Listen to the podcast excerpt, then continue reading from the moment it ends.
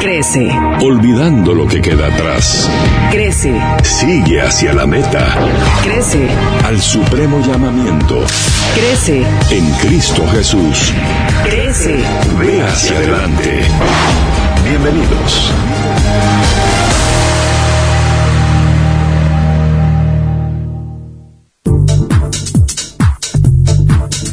Una telaraña de bendiciones para todas las personas que están en sintonía del 105.3. Les saluda Juan Fernando Campos en una edición especial de su programa Crece. Muy contentos de poderle acompañar y en mi caso particular quiero contarle y quiero confesarle que estoy altamente emocionado por el tema que hoy vamos a tratar. Es un tema que me apasiona y adicional por el lujo de invitada que usted va a escuchar que tengo hoy acá. Estoy muy emocionado, así que no le voy a quitar más tiempo a usted, sino que al contrario voy a introducirlo de una vez con nuestra primera canción para que usted se vaya preparando. Usted sabe que a lo largo de estas semanas, porque ya van dos semanas que hemos estado conversando sobre el tema de los siete montes, esas siete áreas de influencia donde usted y yo estamos llamados precisamente a hacer eso, a que nos involucremos activamente, que marquemos una diferencia. Y hoy estaremos hablando de un área más, pero mientras tanto quiero invitarle que usted pueda escuchar a Lucía Parker y Michael Tide en esta canción que se llama El Rey ya viene. Corazones que se están llenando, que ya no estamos eh, esperando más, sino que la llegada de nuestro Rey. Así que preparemos el camino, el Rey ya viene.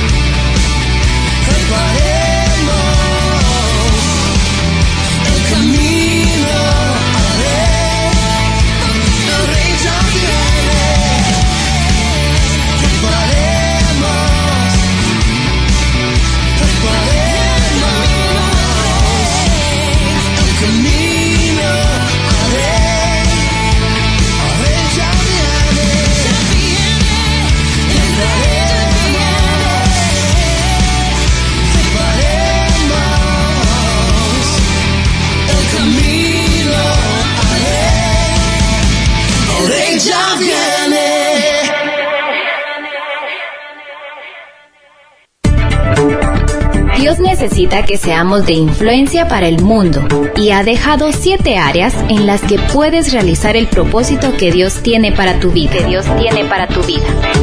Gobierno, negocios, educación, religión, arte y entretenimiento, familia, medios de comunicación. ¿Y tú, en qué área eres de influencia? Bienvenidos a la serie Los Siete Montes.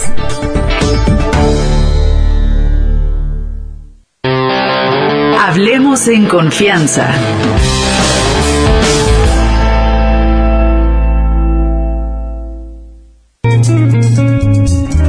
Recordarle que al momento de estar hablando de los siete montes, para cualquier observación que usted pueda tener, estamos hablando de áreas de influencia, de espacios, de montañas. No crea que estamos hablando del perejil, de la hierbabuena y de todos esos montes que también pueden ser útiles, sino que estamos hablando de esas áreas de influencia donde usted puede desarrollarse. Y hoy vamos a abordar el área de los medios de comunicación. Antes de presentar a nuestra invitada de hoy, quiero pues invitarle a que usted pueda participar hoy con nosotros enviando mensajes de texto al 2470. Si usted lo hace con la palabra crece, su nombre y opinión sobre el tema de los medios de comunicación, usted va a estar participando en la promoción de un pase de cortesía para la conferencia desayuno que tendremos ya la próxima semana con nuestro buen amigo Ángel Mejía de lo ordinario a lo extraordinario. Si usted quiere más información de esta conferencia, le invito a que pueda llamar al 22010990 22010990 la tendremos a cabo el próximo miércoles a partir de las 7 y media de la mañana déjeme comentarle un poquito sobre nuestra invitada de hoy ella es subdirectora y columnista de la revista Contrapoder. Además es copresentadora del programa a las 8.45 en Canal Antigua. Eh, trabajó durante 14 años en el diario El Periódico como editora y reportera. En el 2012 fue becaria Nieman en la Universidad de Harvard, donde elaboró www Una vida es una vida, un mapa interactivo de homicidios en la ciudad de Guatemala. A menudo sus notas están enfocadas en derechos humanos, narcotráfico, corrupción. Ella es periodista mm, que en lo personal la considero de, de, lo mejor que hoy uno puede encontrar en Guatemala. Recibió el Premio Nacional del Periodismo en Guatemala en el 2001. Ha sido catedrática en la Universidad Rafael Landívar. Es traductora al español de los libros El arte del asesinato político de Francisco Goldman y Guatemala Eterna Primavera, Eterna Tiranía de Jean-Marie Simón. Estoy hablando de alguien que me enorgullece mucho presentar en esta oportunidad, Claudia Méndez Arriaza. Claudia, gracias por estar con nosotros, realmente un privilegio que usted esté acá con nosotros en esta cabina. No, gracias Juan Fernando a ti por la invitación, en realidad el privilegio es para mí. Eh, Claudia, pensando un poquito en, en todo el, lo que he dicho en cuanto a lo que ha hecho, ¿Cómo podríamos definir a Claudia Méndez Arriaza? ¿Quién es Claudia Méndez Arriaza? Acabo de decir el qué, qué es lo que usted ha hecho, pero ¿quién es Claudia Méndez Arriaza? ¿Qué soy? Ve, qué pregunta, qué difícil estar del lado de cuando le hacen la pregunta. Yo soy una mujer cristiana, me gusta definirme como una mujer cristiana eh, de entrada, una mujer eh, con, con la convicción cristiana que, que acá por, por lo menos en esta camina los dos sabemos muy bien qué es lo que significa tener esa mm, convicción. Eh, soy periodista, también me gusta definirme, digamos, inmediatamente como periodista. Al principio yo pensaba, bueno, hasta qué punto la, la vida laboral es también la vida personal y hay una separación que es clara, pero la entendemos en cuanto a formas. En cuanto a fondo, a mí sí me define mucho el periodismo como, como mi personalidad y como la persona que, que soy. ¿Qué es un periodista? Es una persona que está en constante búsqueda de entender por qué eh, suceden ciertos eventos, qué es lo que explica lo que está frente a nuestros ojos. Es un espíritu curioso, podríamos decir, pero también me gusta mm, decir que es un espíritu eh, que quiere siempre entender, comprender y encontrar la verdad. ¿Ese espíritu curioso viene desde niña? Sí, sí, se puede decir. ¿Cómo era de sí. niña? Em, eh, sí, era curiosa, eh, preguntaba, eh, como todos los niños, yo creo que todos los niños tienen una curiosidad eh, impresionante por, por, por ver cómo funcionan las cosas, por conocer eh, em, qué hay detrás de una puerta, qué hay detrás de una cortina. Y todos los niños lo tienen y eso se pierde eh, conforme nos, nos hacemos adultos. Yo lo tuve de niña, como todos los niños, pero quizás elegí una profesión que mantiene, eh, digamos, ese espíritu curioso. Lo tiene que mantener porque si no, digamos, ¿en dónde, en dónde quedó mi profesión? ¿Dónde surge en usted el reconocimiento de ese llamado, de esa vocación hacia el periodismo? Yo tenía unos 15 años o, o 16 y ya estaba por graduarme del bachillerato y honestamente no, no tenía una convicción de qué era lo que yo quería hacer el, el resto de mi vida. Al, tenía una amiga que es amiga de mi hermana y que estudiaba ciencias de la comunicación y a mí me siempre me interesaba saber qué era lo que lo que ella estudiaba y y así mm, ocasionalmente y casualmente informalmente yo le preguntaba mucho sobre su carrera, Ajá. miraba qué era lo que ella hacía. Yo dije, sí, esto es lo que yo quiero estudiar. Definitivamente esto es lo que yo quiero estudiar. Ahora, en ciencias de la comunicación yo nunca tuve definido que lo que quería hacer era una periodista Ajá. y que iba a ser una periodista. Estaba en el quinto año de la universidad, ya había cerrado cuando sale en un- una, una oferta de trabajo en, en un diario. Ajá. Yo aplico y era para ser periodista. Ahora, se puede decir que no, no sabía, digamos, eh, cuál era el rumbo que iba a tomar, si es que había un llamado o si es que había una convicción cuando yo seguía todos estos pasos. Eso no se puede decir en mí, ¿verdad? Pero sí se puede decir lo siguiente, que a medida que yo descubría qué era ser periodista y qué era hacer el periodismo, entonces yo, yo desarrollé también esa convicción. Me di cuenta cada día, cada mes y cada año que pasaba que esta era mi vocación. ¿Cómo se fue dando también la parte específica del, del área periodística en la que se fue involucrando? ¿Fue casualidad? ¿Fue por el tema del trabajo donde se dio?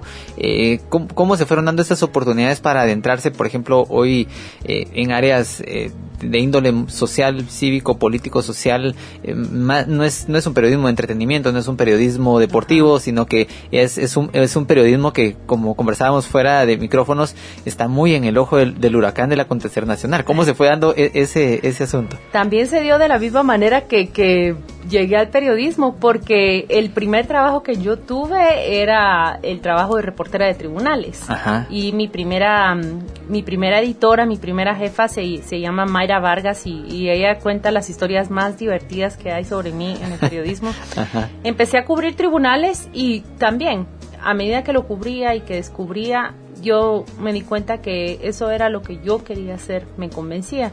Cubrir tribunales en aquella época yo tendría 21 años, 21 años o 22. Y honestamente es una fuente bastante dura, porque en tribunales lo que uno va a cubrir son conflictos. Entonces es que el vecino hizo esto en mi casa, que el vecino tiró una pared, dañó mi, da- dañó mi puerta, eh, que el vecino eh, envenenó a mi perro. Y lo que en tribunales uno ve son conflictos, son 15 niveles, 15 niveles y en cada nivel hay alrededor de cuatro juzgados, cuatro salas de juzgados.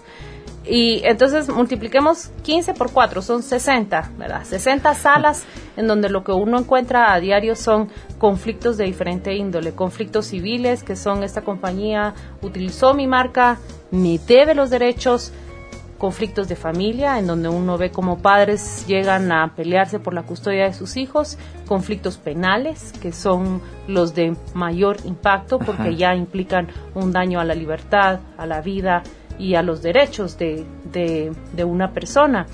Allí me, me, me, me provocaba mucha curiosidad y, y yo me di cuenta que verdaderamente en una sala de tribunales uno uno llega con, uno sale con más preguntas que respuestas, Ajá. ¿verdad?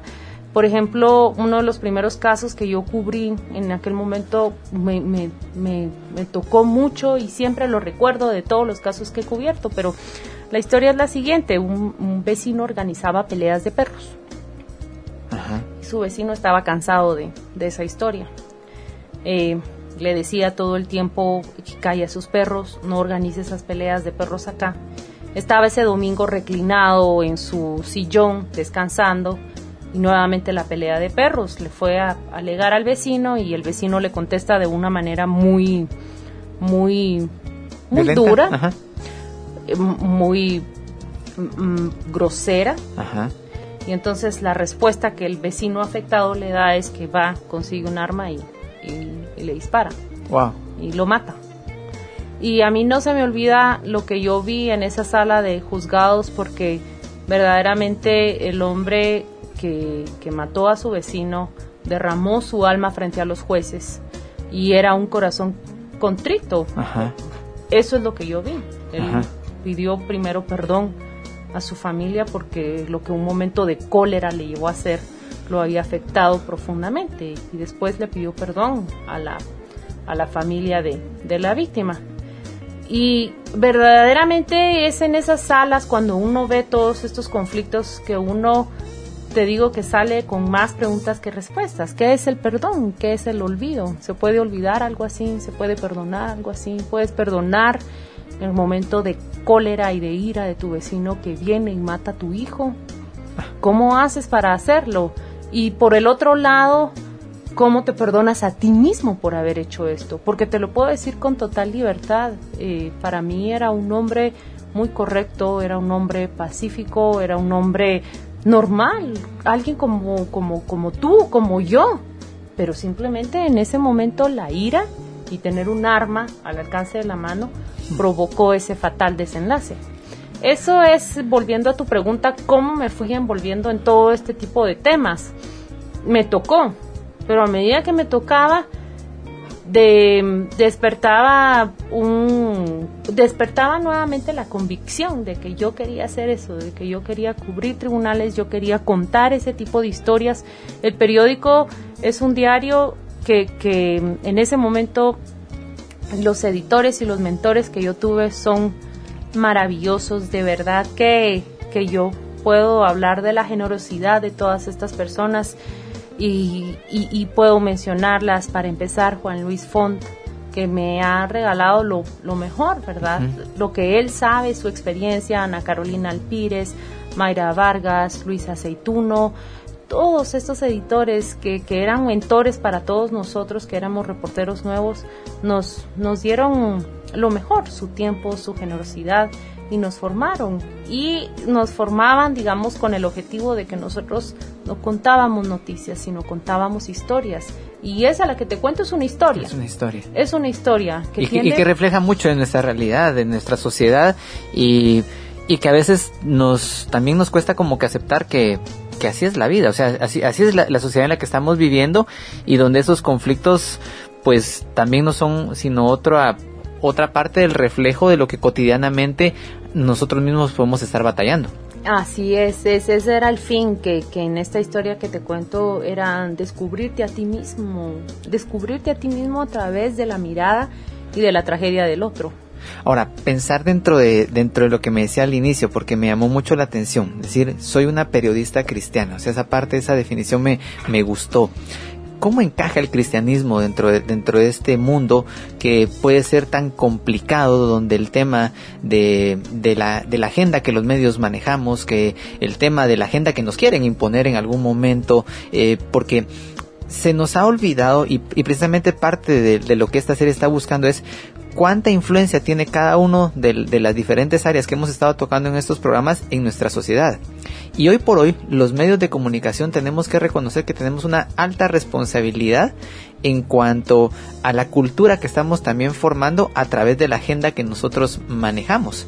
Entonces, ¿cómo el cristianismo encaja dentro de una profesión que puede ser tan cruda, tan fría, eh, pero incluso que puede llegar a tener la oportunidad de manipular a toda una sociedad. Ah, vamos a ver, que también me he hecho esa pregunta. No sé si la voy a contestar concretamente con, con lo que me preguntas, pero hace dos años me encontraba yo en Estados Unidos y asistí a, a una capacitación y a unos talleres de escritura creativa. La escritura creativa, como te acabo de decir, nosotros no contamos noticias, Ajá. nosotros contamos historias. Ajá. Quiero atarme a tu pregunta para que para no parecer de esos entrevistados que va todo, que yo los conozco muy bien, pero la pregunta es cómo se combina el periodismo y la vida cristiana. Estaba yo en ese taller de escritura creativa cuando el profesor dijo, las mejores historias que he leído son las de Jesús. Y yo dije, ¡pum! Eso me conectó completamente. Y yo dije, vamos a ver, ¿por qué? ¿qué es lo que está tratando de decir? Y entonces dice, Jesús es, dice en inglés, is a perfect storyteller. Wow. Es un gran contador de de historias. historias. Es un gran o un perfecto contador de historias. Veamos sus historias. Y empezamos a ver una. Creo que vimos la del gran samaritano. Entonces, acá quiero que la audiencia lo imagine. Una colina, una montaña. Empieza, llega a su cúspide. La historia llega a su cúspide Ajá. cuando el menos esperado viene y levanta al, al- al hombre herido en el Ajá, camino ajá. y baja. Porque lo deja ahí y da todos sus bienes, me parece, sí. para que en el mesón lo cuiden. Y luego empecé a ver las historias que Jesús contaba y todas son generalmente iguales. No generalmente, todas son indistintamente iguales. Todas tienen una introducción liviana, llegan a un clímax y luego están resueltas. Y yo dije, qué lindo, yo aquí encontré verdaderamente eh, esa conexión. Eh, volviendo a tu pregunta, ¿cómo se conecta el periodismo con una vida cristiana? ¿Qué tenemos que hacer los cristianos? Ver quién era Jesús. Y entonces, cuando yo llego a esta clase y dicen Jesús es el gran contador de historias por excelencia, yo digo, aquí está, ¿verdad? Esto, qué, qué hermoso es. Días después fui a, a, una, a un servicio religioso que, que, que tenían en la universidad y encuentro no, encuentro, digamos, la pastora da una prédica similar a lo que te estoy diciendo y ella dice, toda mi vida me sentí desconectada, mi profesión desconectada de, de Jesús. Pero acabo de estar en un taller de capacitación y descubro, bueno, Jesús es el gran contador de historias. Y entonces dije, lo escuché dos veces, casi que en 15 días. No, digamos, no era una casualidad que ella y yo habíamos ido exactamente a la misma eh, ponencia, pero sí era una coincidencia y una alegre coincidencia descubrir que las dos habíamos captado el mensaje de el mensaje para nuestros corazones de esa capacitación de escritura. Entonces, otra vez, ¿cómo se conecta el periodismo y la vida cristiana? Pues hay que ver a Jesús y Jesús fue un gran contador de historias. ¿Y qué es su mensaje principal? Yo he venido a traer las buenas nuevas. Excelente. Entonces, Wow. pues, me encantaría decir que así como mucha gente dice es un médico, es un abogado, es me encanta decir que, que por mucho tiene mucho de periodista también. Excelente. Vamos a hacer una cápsula de, contenido y luego vamos a escuchar una canción. La, la canción se llama Despierta en mí. Es interpretada por Saetas. No sin antes recordarles y darle las gracias a las personas que ya se están comunicando al 2470. Les recuerdo que si hoy usted envía la palabra crece con su nombre y opínenos en relación a este tema. La influencia que los medios de comunicación tienen en nuestra sociedad, cómo la deberíamos de manejar. Hoy estamos hablando con alguien que tiene mucha experiencia en el tema de, la comunicación en los medios. Estamos hablando con Claudia Méndez Arriaza, así que le invito. Recuérdese la conferencia de lo ordinario a lo extraordinario se estará llevando a cabo el miércoles 29 a partir de las 7 y media de la mañana. Estará compartiendo con nosotros Agner Mejía. Vamos a hablar, vamos, me suena Mara, ¿verdad? A muchos. Agner nos va a estar hablando sobre conformidad, mediocridad, visión e inteligencia temporal. Así que de lo ordinario a lo extraordinario este miércoles 29. Vamos con esta cápsula de contenido y luego con música para luego conversar acá con Claudia Méndez Arriaza.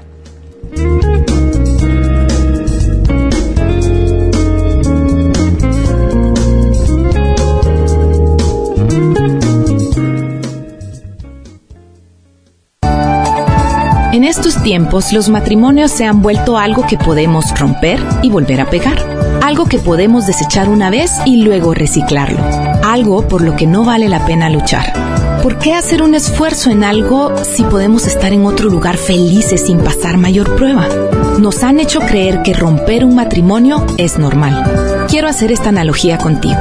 Trata de quitarte un pedazo de piel, uno grande, digamos la mitad de la piel de tu cuerpo. ¿Crees que no sufrirás daño? Si el Señor nuestro Dios dijo que en el matrimonio dejarán a padre y madre y se harán una sola carne, imagínate perder la mitad de tu cuerpo. Estarás lisiado de por vida. Así que medita en esto. Mejor es luchar hasta con los dientes por mantener y transformar un matrimonio hoy que vivir el resto de tu vida con solo la mitad de lo que eres.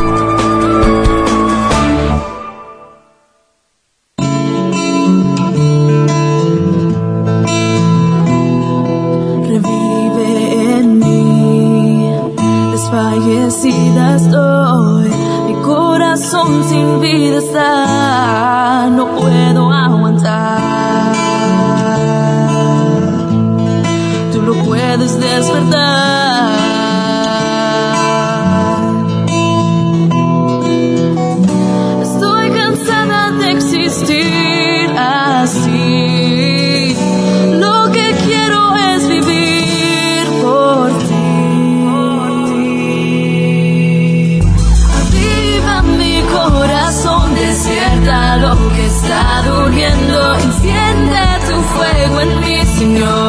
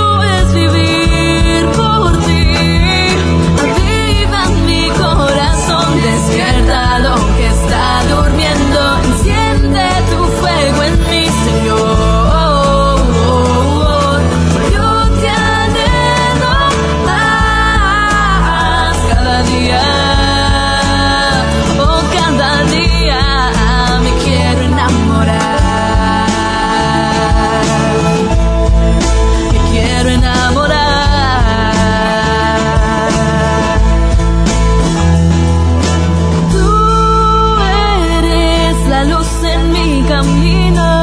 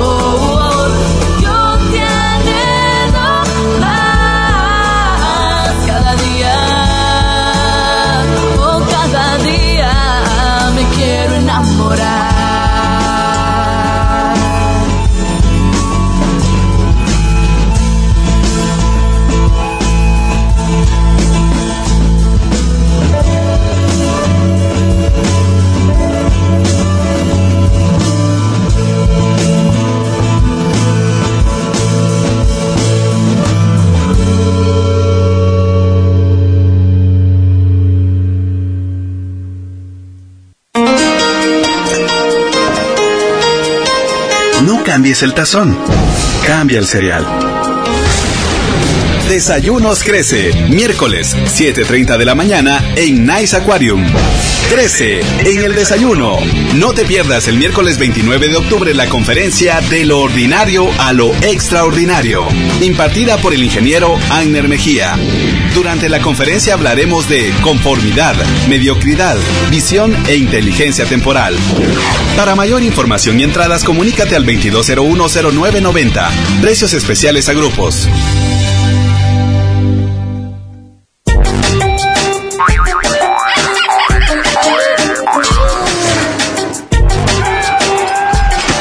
¿Y qué hay para mí? ¡Hey chicas, la foto!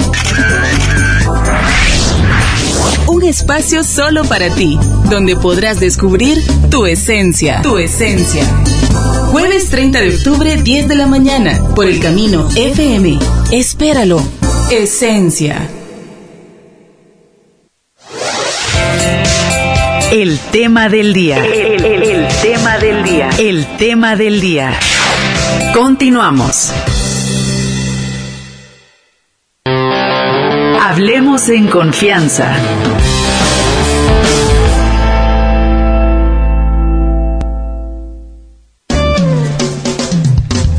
Gracias por estar en sintonía del 105.3. Hoy estamos en una edición más de su programa Crece y quiero comentarle que estamos también a una semana, a una semana que las mujeres invadan la cabina de El Camino. Eh, ¿A qué me refiero? La próxima semana damos inicio al programa Esencia, un programa para mujeres que seguramente todos los hombres vamos a querer escuchar. Lo que durante mucho tiempo personas han estado esperando, mujeres en el camino mujeres en el camino que van a estar compartiendo este programa ya la próxima semana a las 10 de la mañana usted será testigo de la primera edición así que yo le invito a que usted pueda hacernos el favor de contarle a todas las personas que usted conozca que la próxima semana estaremos dando inicio a esta nueva sección muy contentos muy entusiasmados de poderles servir a través de nuestra programación. Hoy estamos en conversación con Claudia Méndez Arriaza, gracias a las personas que se han estado comunicando a través del 2470 con sus saludos, con sus mensajes, sus opiniones. Eh, estamos conversando hoy sobre el tema de los medios de comunicación con Claudia Méndez, ella es periodista, eh, una periodista cristiana, me gustó mucho eso, el, cómo se definió ella a sí misma. Eh, Claudia, eh, pensando nuevamente en esta en esta área del periodismo conversábamos un poco fuera de micrófonos cómo uno puede pensar que existen eh, secciones muy diferentes dentro del acontecer nacional y, lo que llamamos pues todo el acontecer del, del ojo del huracán, el, lo, los, lo político, los sucesos que, acontecen y por el otro lado también toda la parte de aspectos digamos más humanitarios de, de, mayor eh, relaciones entre las personas y que ustedes los han abordado también dentro de los diferentes espacios, tanto en la revista Contrapoder como también en, en Canal Antigua, en, en los espacios en los que usted participa. Pero decíamos que al final esto es parte de, un ser integral dentro del, dentro del ser humano y que muchas veces podemos caer en el error en los medios de polarizarlo. Y, y, ustedes han buscado la manera de hacer esta mezcla. ¿Cómo, ¿Cómo se sabe manejar esto dentro de un periodismo y dentro de un manejo de medios de comunicación responsable? Eh, ese es una es un es una es un desafío constante porque todo el tiempo está uno preguntándose qué le interesa más al lector, cuál es, digamos, el tema del momento, el tema del momento y qué es importante y que nos toca a todos definitivamente es, eh, por ejemplo, en esta semana, en estos días, todo lo que ha sucedido con, con la elección de magistrados en la Corte Suprema de Justicia y Corte de Apelaciones.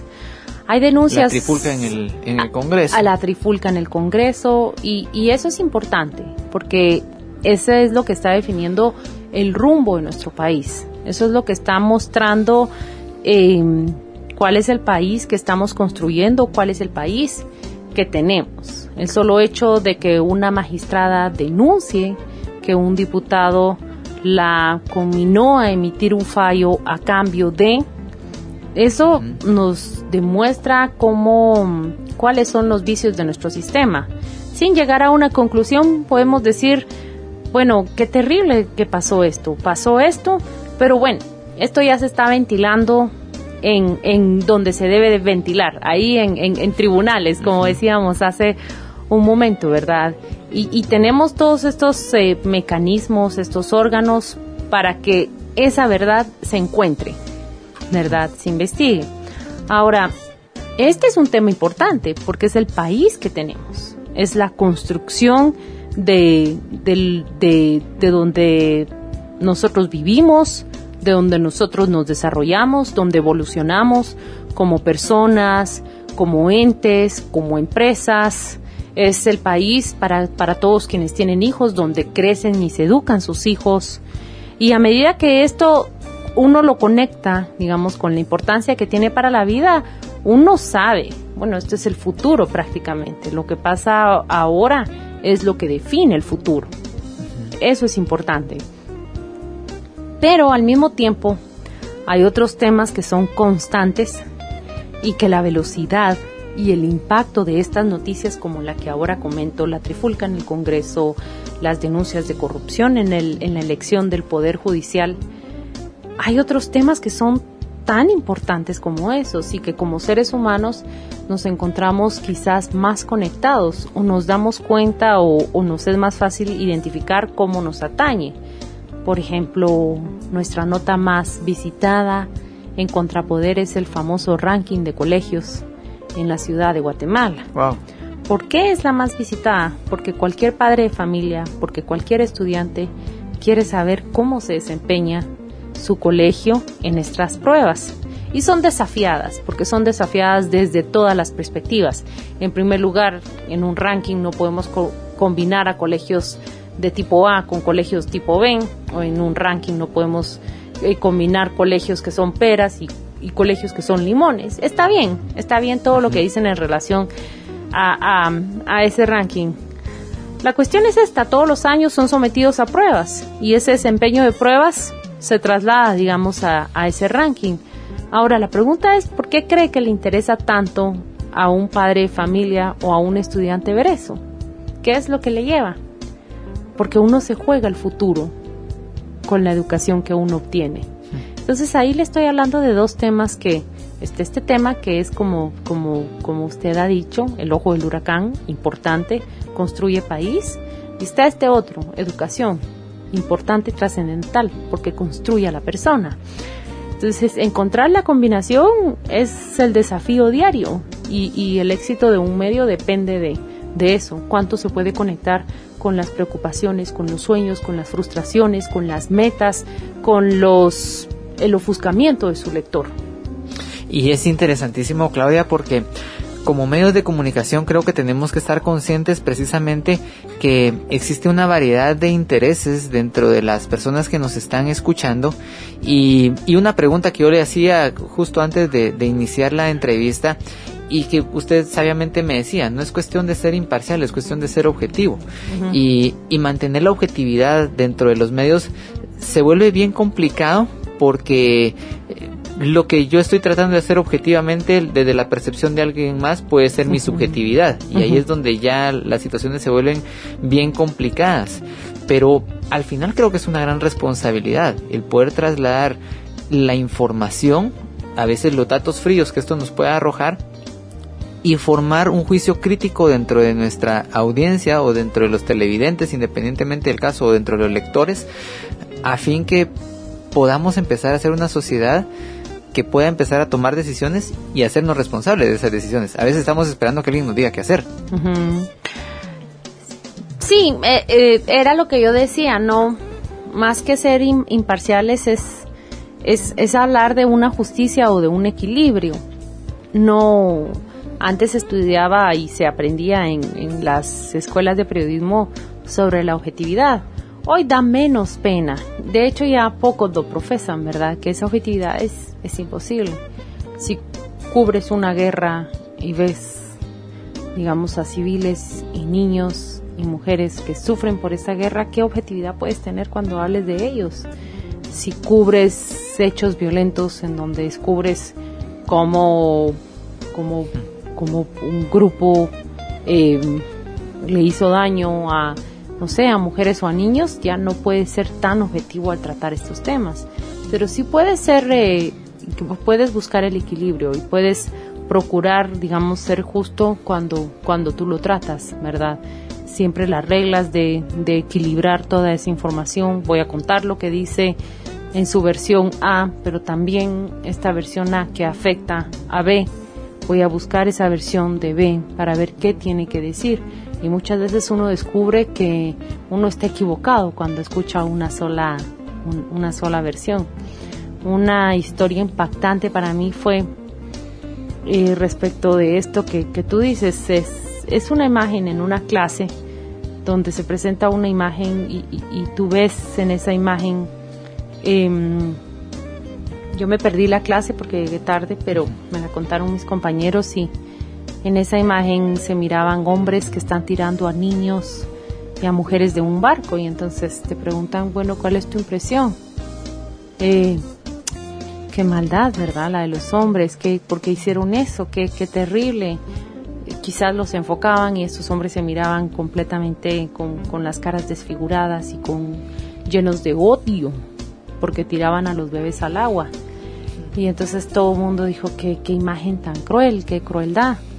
Y luego te muestran la otra parte de la historia y era una historia algo así como que el barco tenía algo como radioactividad y la cara de los hombres no era odio sino angustia y sabían que los bebés iban a flotar hacia la orilla o que quizás las personas de la orilla que los estaban viendo iban a socorrerlos.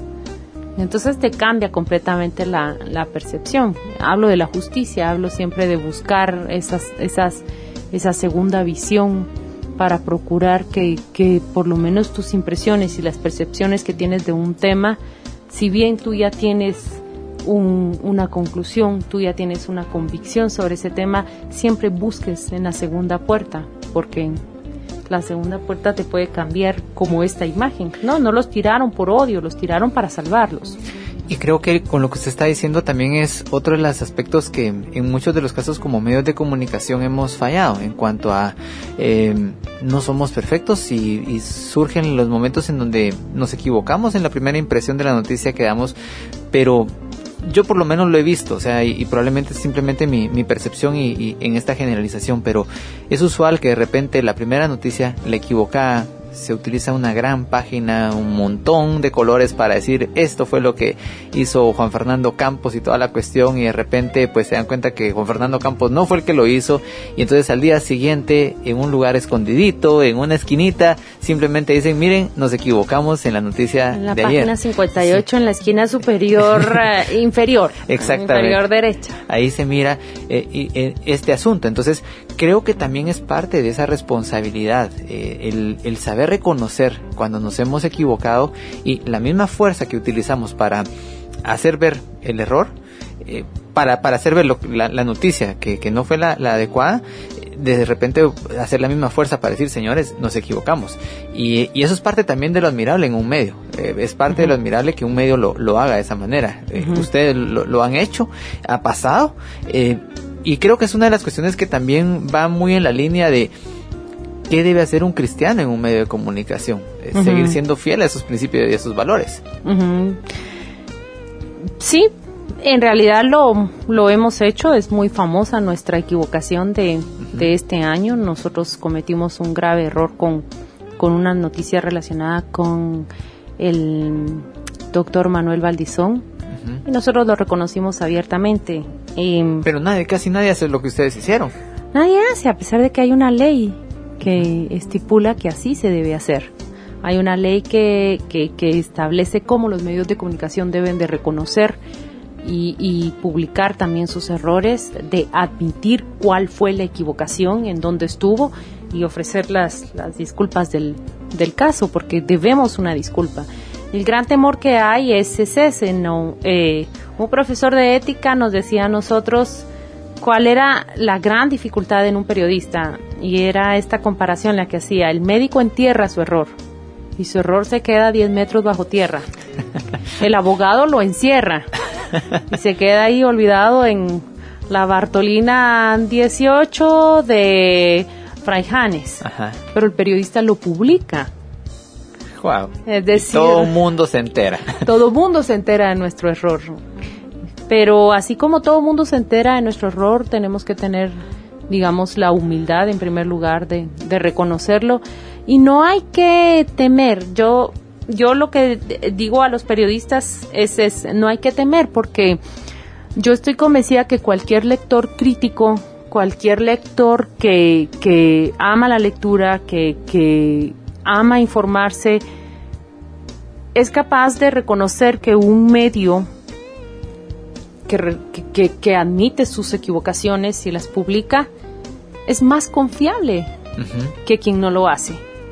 Eh, Exacto, porque, y, y es, es que a eso iba, que muchas veces en nuestra escala de valores pensamos que el reconocer un error nos va a restar cuando en la práctica sucede todo lo contrario. Es esa parte de decir qué confiable esa persona que sabe reconocer cuando, cuando se equivoca y, y, y no toda gente, o sea, sí, escasamente, yo creo que es la primera vez que, que lo veo de esa, de esa manera como, como pasó en el caso de ustedes, pero eso me lleva también a otro aspecto muy muy importante. ¿Qué hacer con estas nuevas generaciones que donde hoy por hoy, como bien se nos ha dicho, a través de las redes sociales todo mundo nos hemos convertido en medios de comunicación. O sea, es impresionante que de repente hay personas individuales que tienen muchos más seguidores que lo que pueden tener tal vez todos los medios de comunicación juntos en Guatemala, a través de la influencia que ellos generan. Eh, ¿Cómo podríamos empezar a, seguir formando ese tipo de conciencia, Claudia, en estas generaciones donde la comunicación eh, está tan al alcance de la mano y donde la influencia que podemos generar en ese monte de los medios de comunicación ya no se necesita un micrófono, ya no se necesita eh, pagar un, un espacio televisivo para poder impactar igual o de mayor manera que cualquiera de esos espacios. Vamos a ver, yo tengo resuelto ese tema. Quizás, no, no, no tengo la solución, pero lo tengo resuelto dentro de las preguntas que yo me he planteado. Ah. Quizás es la manera en cómo me lo respondo ahora y mañana o en una semana mi perspectiva va a cambiar. Em, tengo resuelto el tema en el sentido de que yo sé que si un chico desde su blog, en el garage de su casa o en su habitación, o publica cierta información, quizás le crean, pero no es lo mismo cuando lo hace un, un periodista. No es lo mismo cuando lo hace eh, una persona que tiene una técnica y que ha verificado la información que va a proporcionar. Ha sucedido más en Estados Unidos que, que acá. Eh, circuló, un chico lo hizo en su garage, en el sótano de su casa, una foto donde hubo fuertes lluvias y, y hace un Photoshop genial en donde aparentemente un tiburón va entre los taxis de la ciudad. Y el medio publica la nota. Y al día siguiente el medio lo rectifica. Entonces, esa imagen se hizo viral a través del, Wow. del- de, de los medios sociales y lo que no sucedió fue un reconocimiento de, de- de su procedencia ni de su origen. Pero ¿qué sucede? No es lo mismo que ese chico que está, digamos, eh, tecleando una información desde su garage, diga esto y esto está sucediendo, a que lo diga, digamos, en nuestro caso, un reportero de Canal Antigua. ¿Por qué? Nosotros sabemos a quién le vamos a creer más. Lo dice el chico, decimos esto estará pasando, pero si ya lo dice La el verificación reportero. Exactamente, eso. En cuanto a las redes sociales, yo tengo, eh, justamente ahora, ahora venían a hablarnos de las redes sociales.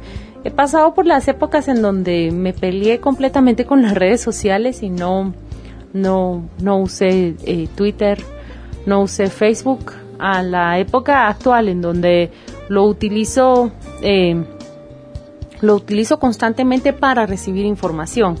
Información siempre de fuentes confiables. Eh, lo uso poco yo para dar información o lo uso regularmente, eh, no sobre una base diaria, pero sí dos, tres días.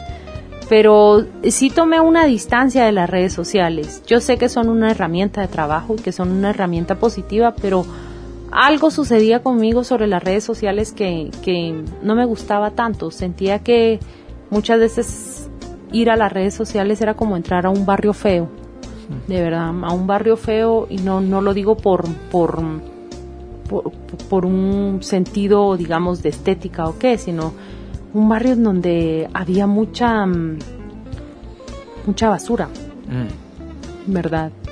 wow. y, y- y esa basura circula, y circula y circula. Y yo lo miraba y decía, ¿y por qué termino, digamos, en este lugar donde está rodeado de toda esta basura y, y- y siempre termino acá? Eh, lo dejé así por un tiempo y recientemente vi una, leí una entrevista de otro de mis grandes profesores y él justamente, él hizo una, compara- una comparación más dura, dice, eh, que, que las redes sociales le recordaban a, a la pornografía en los años 80 o, Wow. o 70.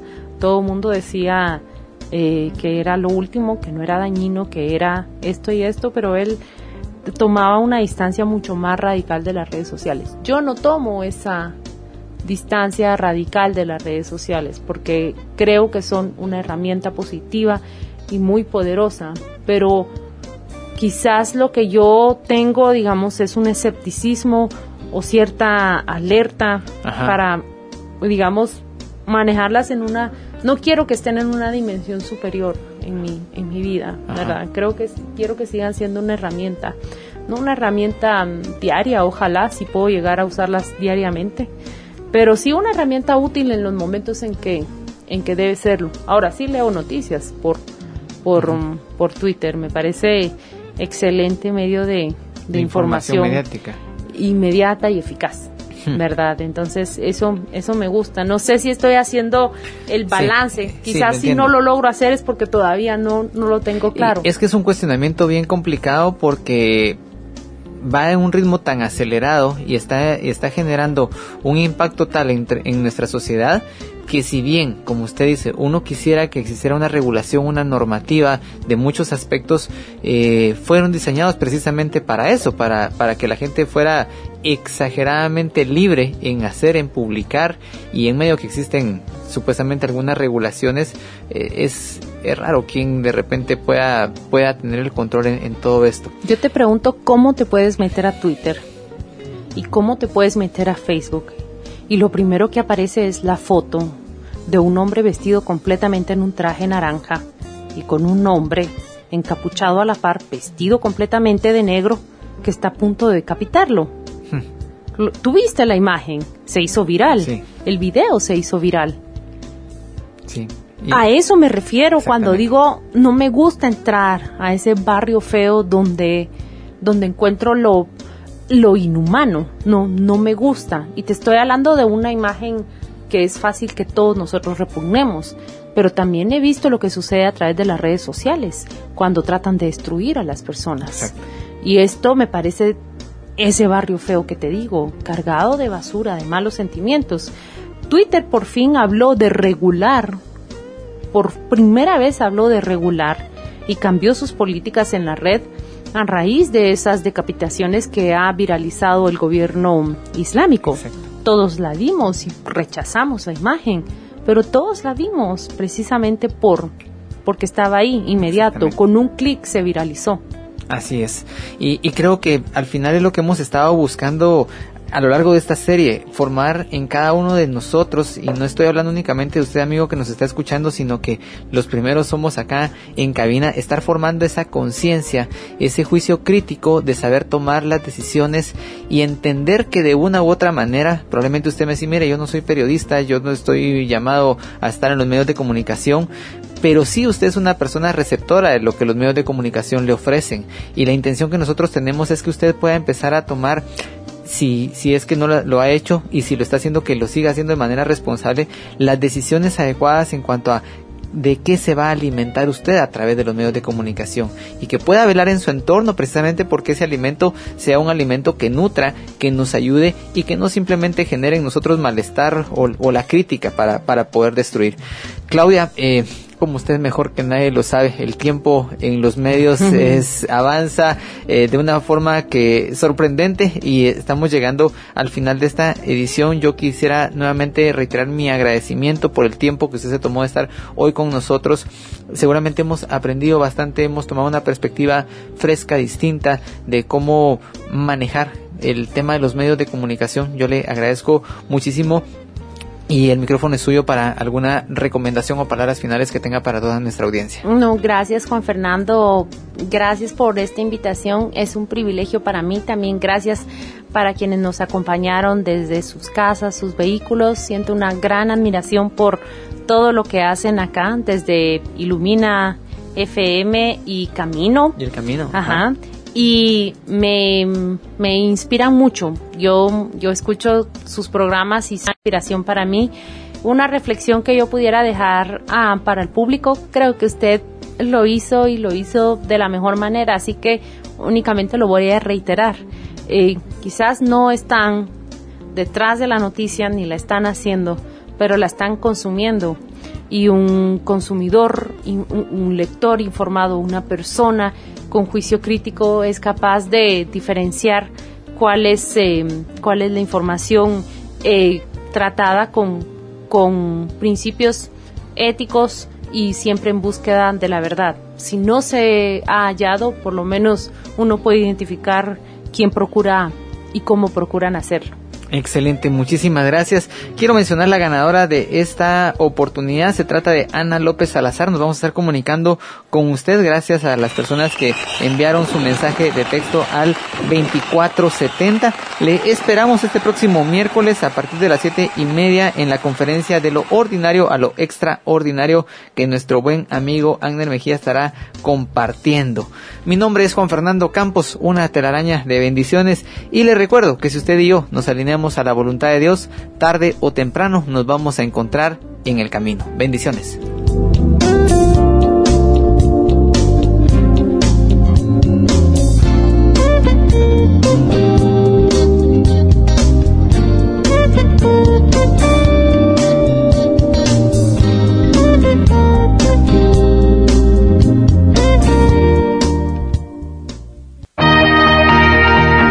Crece, Olvidando lo que queda atrás. crece, Sigue hacia la meta. crece, Al supremo llamamiento. crece, En Cristo Jesús. crece. Ve hacia adelante. Hasta la próxima. Hasta la próxima.